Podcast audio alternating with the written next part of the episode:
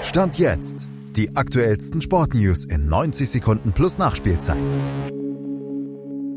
Die Bayern nehmen die erste Hürde nach Berlin souverän. Die DFB-Frauen dürfen wieder von Olympia in Paris träumen. Alexander Zverev liegt auf Kurs Turin und Malte Asmus, der sitzt in Hamburg mit dem sportlichen Stand jetzt. Starten wir mit einer Floskel, dem Pferd, das nur so hoch springt, wie es muss. Das waren die Bayern beim souveränen 4 zu 0 über Preußen Münster im DFB-Pokal und sie brauchten weder Kane noch eine Innenverteidigung. Die etatmäßige kurierte Verletzung aus oder schonte sich für das Duell mit Leipzig. Gegen Münster erledigten Masraoui und Goretzka den Job vor Keeper Perez.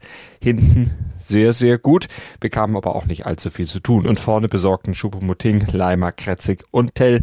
Den Rest wäre da nicht die Armverletzung von Gnabry. Die Bayern könnten noch entspannter dem Topspiel am Samstag entgegensehen. Entspannen können sich auch die DFB-Frauen wieder. Pop tritt Stand jetzt doch nicht zurück und der klare 4 zu 0 Sieg gegen Island im zweiten Nations League Spiel war nach den Problemen der letzten Wochen ein Befreiungsschlag. Nach nervösem Beginn wurden die Deutschen immer druckvoller und sicherer. Alle vier Tore schossen Bayern-Spielerinnen. Clara Bühl zweimal, Julia Gwynn per Elfer und Lea Schüller. Die lassen Deutschland wieder vom Gruppensieg träumen. Der wäre übrigens Grundvoraussetzung dafür, überhaupt noch eine Chance auf das Olympiaticket zu haben.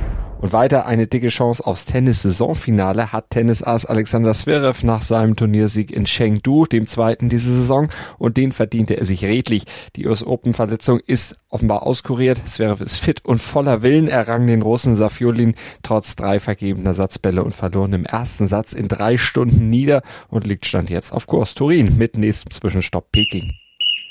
Und den nächsten Zwischenstopp macht ihr hoffentlich dann auch bei uns im Podcast, wenn es das nächste Update gibt, hier bei Stand jetzt.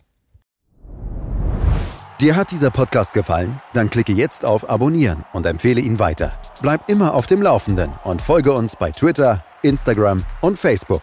Mehr Podcasts aus der weiten Welt des Sports findest du auf meinsportpodcast.de.